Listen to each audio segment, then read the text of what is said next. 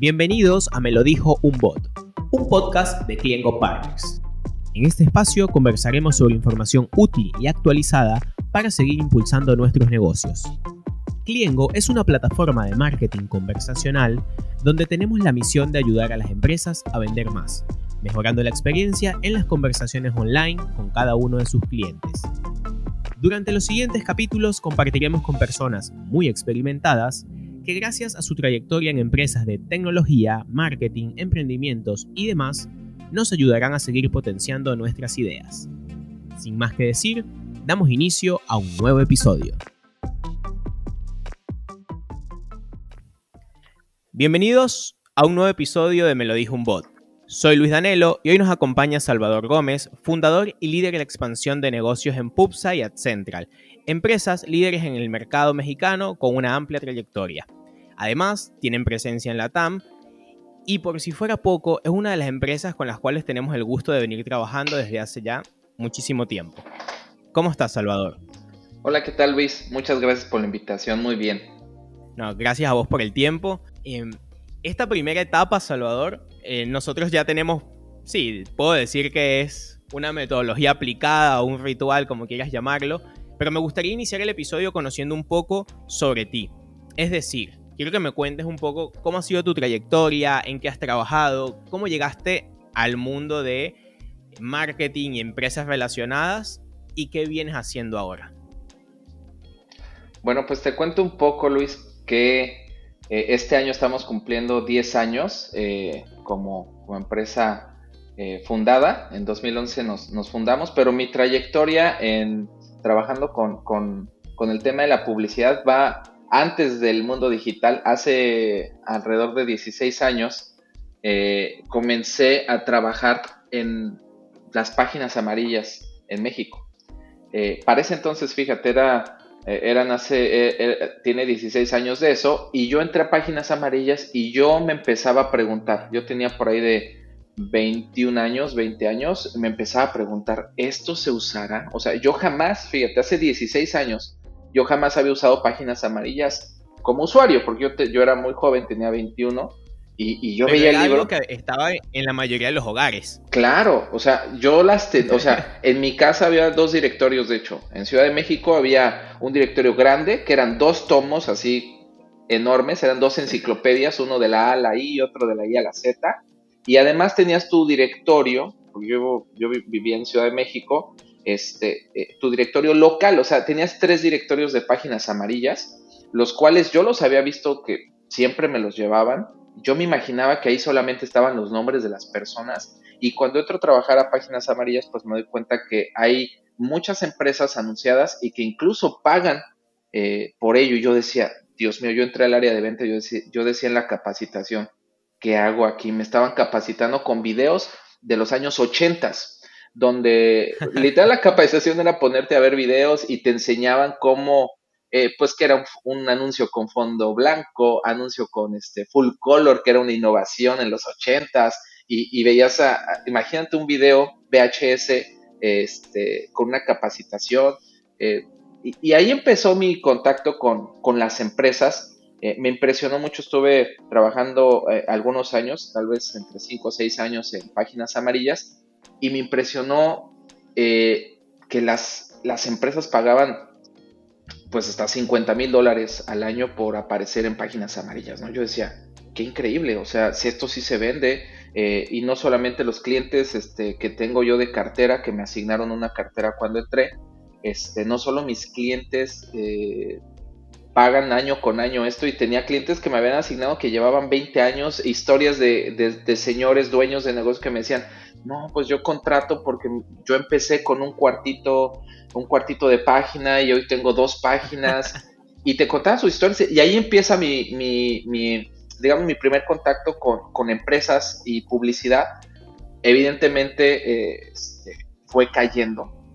Pues como en todo, en todo, en todo el mundo ha caído el consumo de, papel y, de este tipo de publicidad y venía surgiendo este Google y venía surgiendo publicidad digital y, este, y pues durante esos años, los, sobre todo los finales, este, mis clientes me decían, ¿sabes qué? Este, ya no voy a anunciarme porque eh, me, va mucho mejor en Google invirtiendo menos. Y primero yo odiaba a Google, o sea, como vendedor de páginas de, de, páginas amarillas. Estaba afectando tu negocio en ese momento. Yo decía, es que no, nosotros tenemos, yo me acuerdo que les ofrecía a los clientes un portal que teníamos, que era este, páginasamarillas.com.mx, no sé.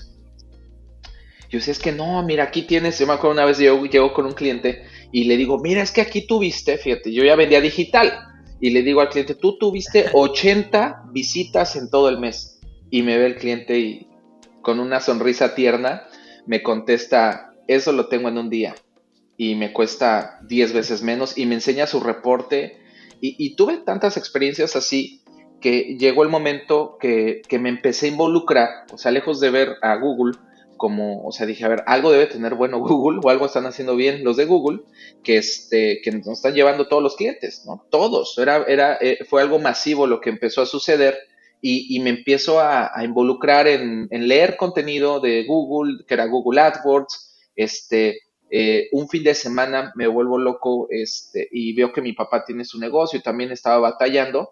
Hago una página web en un fin de semana así, mi hermano sabía un poco de, no sé, de, eh, mi hermano estaba estudiando una ingeniería en, en, en tecnología este, le digo, oye, ayúdame, me dice cómo moverle, o sea, yo agarré un template, me dice, mira, haz esto diez mil veces y así subes todos los artículos. El fin de semana no dormí haciendo la página web y haciendo la página web me dieron un cupón de Google AdWords de 500 pesos. Claro. Me dan el cupón, en ese entonces el cupón lo metías directo, no tenías que invertir nada, o sea, el cupón era, pues tú prueba, Hoy los cupones son diferentes, pero en ese entonces tú metías tu cupón y tenías 500 pesos de publicidad. Y qué sorpresa me, llevo que este, empieza a generar este, ventas inmediatamente la, página que yo amateurmente hice el fin de semana con mi hermano, este, que no dormí, pero yo estaba muy entusiasmado porque dije, a ver cómo funciona, y compré mis palabras, y compré cascos de fútbol americano y tacos y me volví loco, o sea, ahí fue donde dije, esto es lo que quiero hacer. Creo que eh, si esto lo hice en un fin de semana, eh, juntando a las personas correctas, diseñadores y gente que se puede dedicar a, hacer lo mejor que lo que yo pude lograr el fin de semana, eh, tengo una gran oportunidad de negocio. Aún lo pensé, la verdad lo pensé bastante. Me acuerdo mucho que llegué en una junta con el director en ese entonces este, comercial de páginas ¿no? amarillas y me acuerdo mucho que le dijo, oye, es que sabes, aquí tenemos una gran oportunidad. Yo le decía, hay agencias muy chiquitas que nos están robando el mercado. Yo en ese entonces trabajaba para, o sea, yo estaba en una división de páginas amarillas. En ese entonces ya había crecido dentro de la organización y yo estaba en una división que atendía a los clientes más grandes de páginas amarillas. Y yo le decía, yo en una junta expresé, ¿por qué no hacemos nuestra propia agencia? Y cambiémosle el nombre, ¿no? Que se llame, me acuerdo mucho que dije, llamémosle amarillo digital, digo, porque yo hablo de páginas amarillas y me cierran la puerta a los clientes. Este... Claro, y tenías un, equipo, o sea, páginas amarillas, yo lo recuerdo también, eh, y estamos hablando de que era literalmente un monstruo, y por lo cual tenías un equipo, o sea, una cantidad de personas súper capacitadas, pero el tema era este, que ya la marca eh, había perdido, no sé si credibilidad, pero estaba, se, se sentía que ya era una etapa que ya había sido vivida. Sí, tal cual. Eso era lo que pasaba. Nos decían, ah, páginas amarillas. No, no, ustedes no saben de digital. Y yo decía, bueno, si le cambiaran un poco el nombre, dice, ya me, me acuerdo que dije algo así como amarillo, digital, o sea, como que es otro equipo, como que es una. Pero yo dije, tienen todos los recursos para hacerlo. Este, y dije, eso sí lo podría vender yo.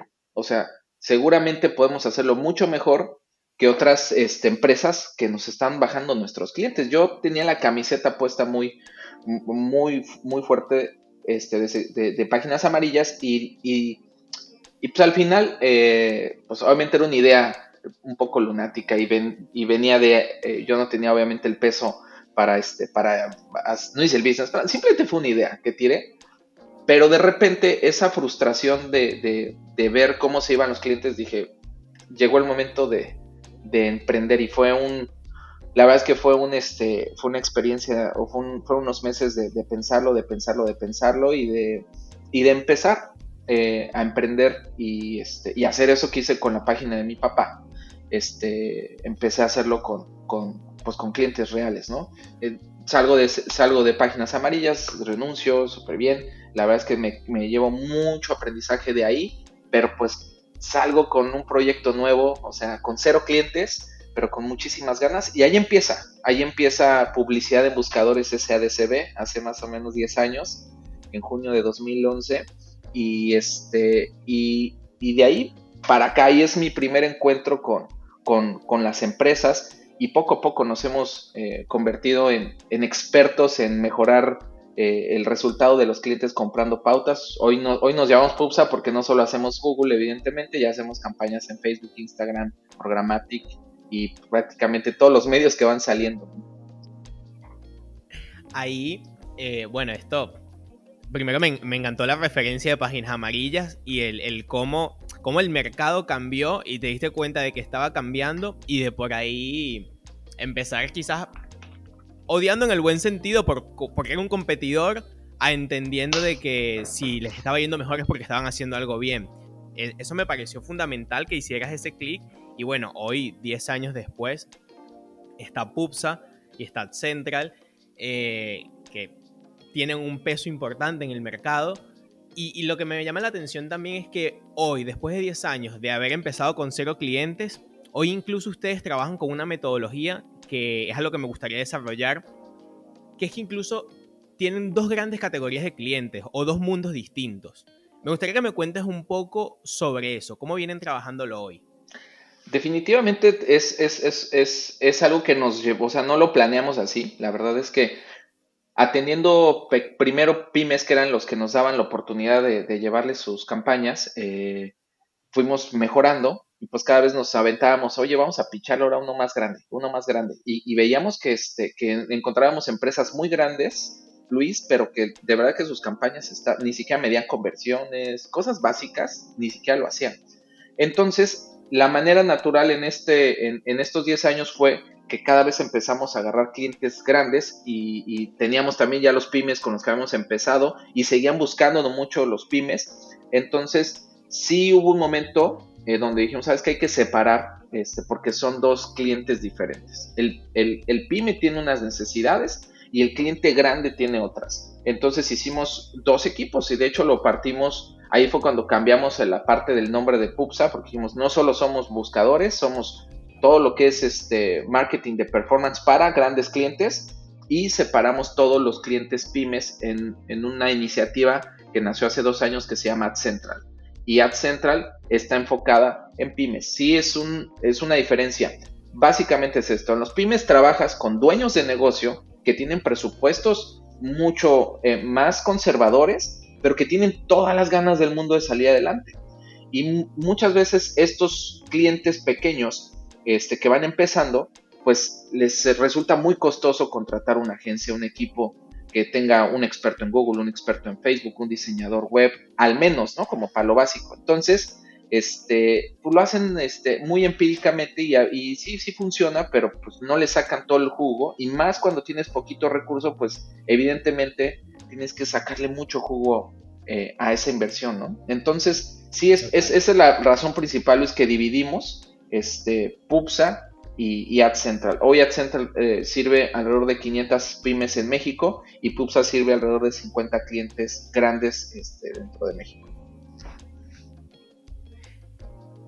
Es un mercado enorme y, y me surge otra pregunta porque, a ver, los clientes, la diferencia más obvia que quizás podemos tener, que ya lo, fuimos charlando incluso, es a nivel de presupuesto. Eh, porque sí, un cliente grande va a tener quizás una inversión mayor o, va a permitirse hacer otro tipo de acciones que una pyme, un cliente más chiquitito.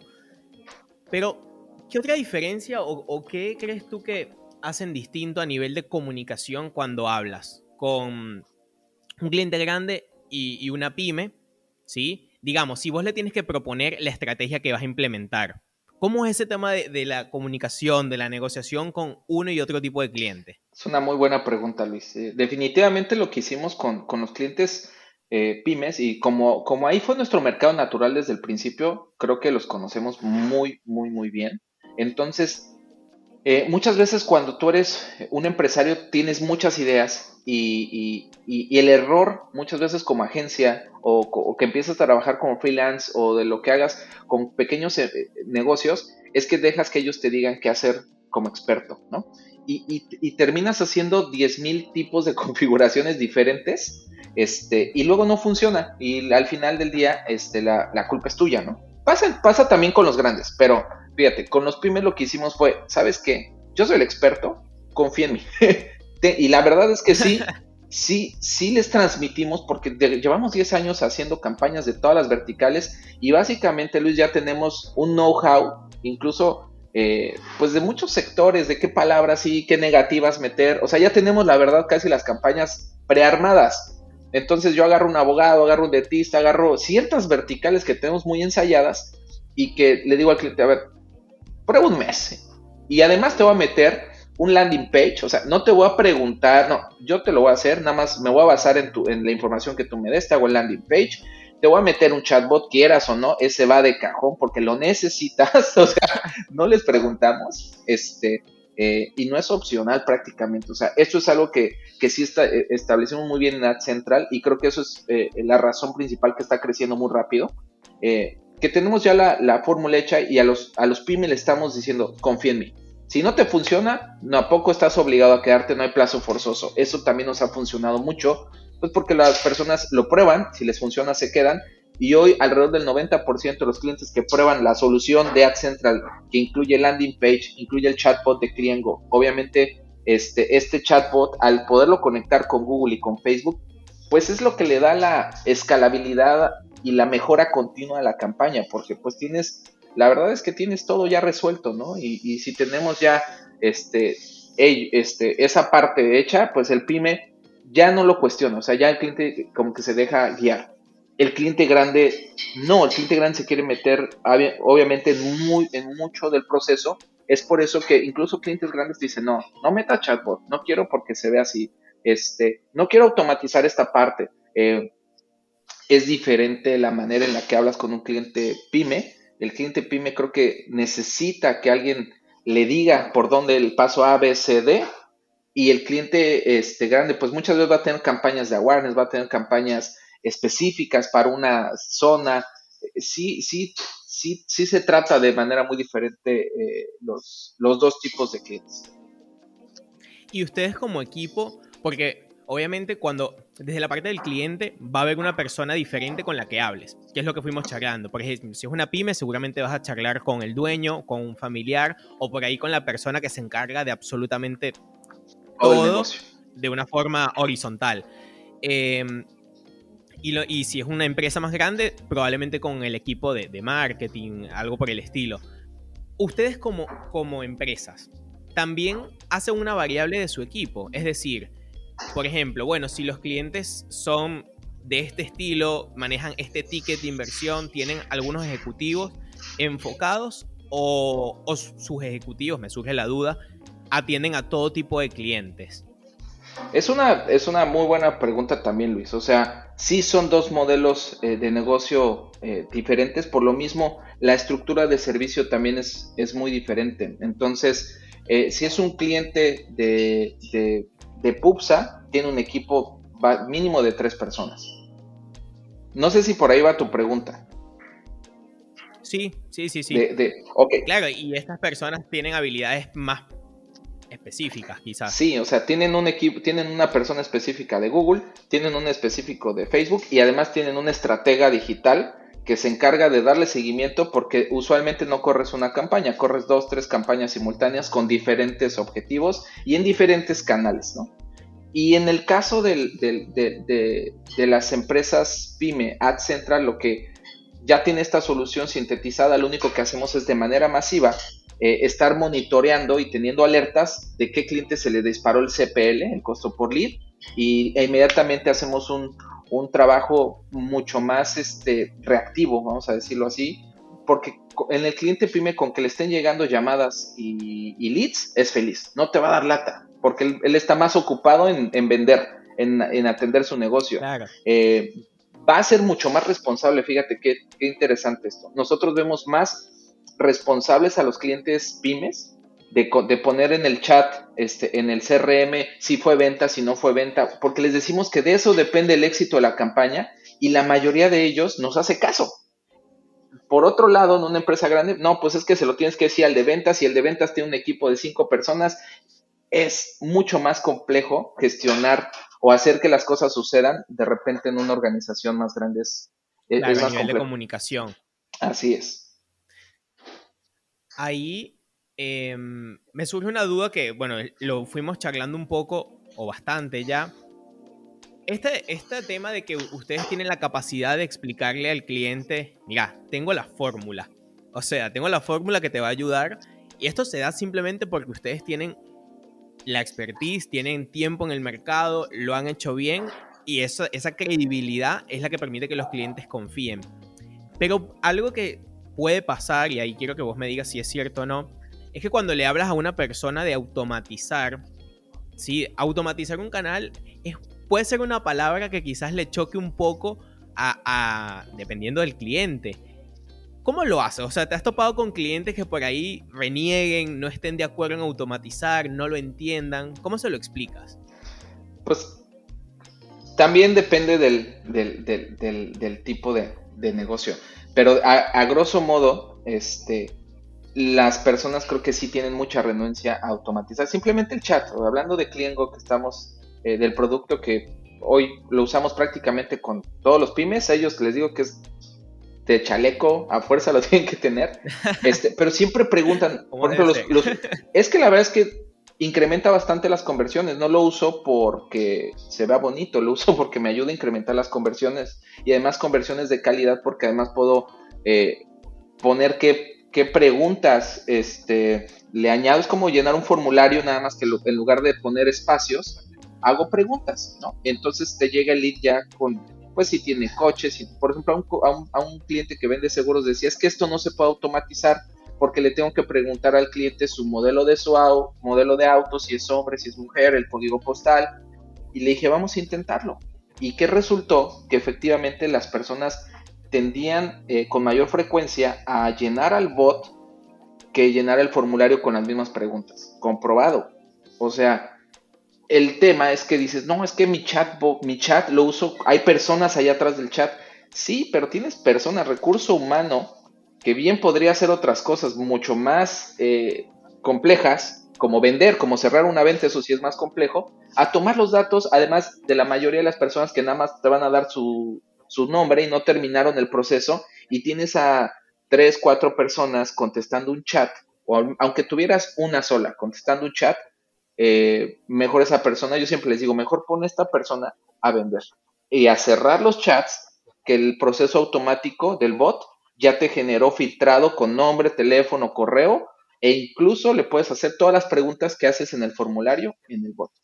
Entonces, si hay cierta resistencia, eh, yo creo que la clave es decirle al cliente prueba y contra los números pues no se puede, ahora sí que el, el tengo un amigo que me decía, este, las personas mienten, los niños mienten, todo mundo miente, pero los números no mienten, los números son fríos y ahí están. Si funciona, se queda y si no funciona, se va. Y en nuestro caso, pues por eso es que eh, lo usamos, o sea, lo usamos no por, no por ningún tema comercial, lo usamos porque nos funciona, nos genera mayor, mayor cantidad de conversiones y muchos clientes lo han, lo han, lo han comprobado. Genial. Bueno, Salvador, gracias, porque primero estoy súper de acuerdo y, escucharlo de, unas empresas que tienen tanta trayectoria y, sobre todo un volumen de clientes variado y amplio eh, es muy significativo para entender que la automatización aplica para, te diría que para todos, vamos a decir para casi todos los modelos de negocio, pero insisto en que puede ser para todos, solo que hay que buscarle la vuelta. Pero indudablemente es fundamental para agilizar procesos, para economizar el tiempo de los recursos que tranquilamente pueden estar enfocados en otras cosas. Me gustaría, para cerrar un poco el episodio, eh, aprovecharme de, la experiencia que tienes.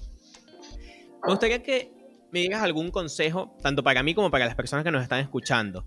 A nivel de comunicación, em, a ver, ¿Qué consejo le darías a agencias de marketing, por ejemplo, para que desarrollen relaciones duraderas con sus clientes? Pues yo creo que lo, primero que debe haber una relación de cualquier tipo eh, debe de ser confianza. Y la confianza se establece desde un inicio seteando las expectativas correctas eh, de lo que puedes dar, ¿no? Cuando tú tienes, cuando estás cortejando una, una novia o cuando estás, este, la clave es setear, oye, sí puedo esto, no puedo aquello. Puedo verte en las mañanas, pero no en las tardes, porque hago esto. Eh, creo que seteando las expectativas correctas y a veces es el error de, los pitches, este, ya sea clientes grandes, clientes chicos. O sea, a veces eh, enamoramos tanto al cliente que tiene una expectativa y no eres claro con qué se puede ofrecer. Eh, creo que ese es, el principal consejo que les puedo dar. Seteemos bien las expectativas. Los clientes quieren ver propuestas realistas, que sí puedes lograr. Es en los términos de vas a tener muchos leads, mucho en tu cabeza pueden ser 10 al día y el cliente puede estar pensando en 100 entonces establezcamos los rangos. Mira, esto es lo normal. Con este presupuesto esto se puede alcanzar. Eh, esto es el costo por lead promedio que tiene tu industria. Esto es lo que puedes tener. Y de esto, esto es lo que se puede cerrar. O sea, si se te dan las expectativas correctas, a veces no es lo que el cliente quiere oír. No, no le vas a endulzar el oído como se lo endulzan o tal vez en otros lados. Eh, pero vas a ser realista y creo que eso es el mejor consejo que les puedo, les puedo dar. Setear bien las expectativas desde un inicio no alocarnos haciendo, eh, diciendo cosas que no se pueden cumplir. Sin embargo, hay muchas cosas que hoy ya conoces por tu expertise, tal vez tú eres experto en una vertical o en un país, que sí el cliente quiere, quiere saber, qué sí puedes hacer. Y cuando tú en los primeros meses empiezas a demostrarle al cliente que lo que le ofreciste, que lo, la expectativa que él tiene, la cumples, e incluso yo siempre le digo a mi equipo, vamos a cubrirnos un poco las expectativas porque es mejor rebasar las expectativas, a emocionarnos y apretar mucho la expectativa cuando al final del día este, va a estar difícil llegar al número, ¿no? Entonces, siendo realistas, creo que es la mejor eh, manera de generar eh, relaciones de largo plazo, cumplir, obviamente cumplir tu palabra y aceptar cuando de repente hay cosas que se te salen de control, a todos se nos salen, pues puedes hacer una proyección y de repente entró un cambio o el creativo no funcionó, alguna otra cosa no está dando, no ir con la cara de yo hice todo bien, todo está bien, pero quién sabe en qué estás mal. También eso es parte de poder hacer una relación de largo plazo con el cliente, reconocer que hay cosas que nosotros también fallamos, corregirlas, mejorar y eso pues a nosotros eh, pues en 10 años hay clientes que tienen casi desde el principio con nosotros, desde los primeros clientes que empezamos a, este, atender. Gracias a Dios hay clientes que todavía, siguen trabajando con nosotros y, creo que es la, principal característica de, de, la confianza y de una relación de largo plazo. Setear expectativas correctas, cumplir, pedir perdón cuando te equivocas y mejorar siempre eh, en pro de la relación. Salvador, mil gracias. Primero, gracias por el viaje en el, en el tiempo que hicimos a través de tu experiencia personal. Y segundo, gracias por, por explicarnos este modelo de negocio con el que trabajan y también, bueno, este consejo final de cómo ha sido posible lograr el modelo de negocio que tienen hoy, eh, las empresas que tienen hoy y, mantenerlo a lo largo del tiempo. Eh, gracias por el tiempo dedicado al episodio y bueno, antes de despedirnos, también cuéntanos cómo nos podemos poner en contacto contigo, algún cliente, algún partner que quiera trabajar en conjunto con ustedes. ¿Cómo los consiguen? Eh, ah, o sea, para contactarnos con nosotros, pues puede ser este, en pupsa.mx eh, para, para, este, para eh, equipos de marketing grandes este, que quieran optimizar sus resultados, ya sea en Google, Facebook o Programmatic. Y si eres una pyme que va empezando y que quiere darle una, una pulida a tu campaña, adcentral.app. Perfecto. Salvador, mil gracias por tu tiempo. Muchas gracias. bueno, gracias también. gracias también a las personas que nos escucharon, la invitación, la misma de siempre. Eh, si nos están escuchando a través de alguna plataforma, suscríbanse, estén atentos a los siguientes episodios y obviamente visiten también nuestra página cliengo.com, nuestras redes sociales. Y bueno, en este caso hemos terminado y será hasta el próximo episodio.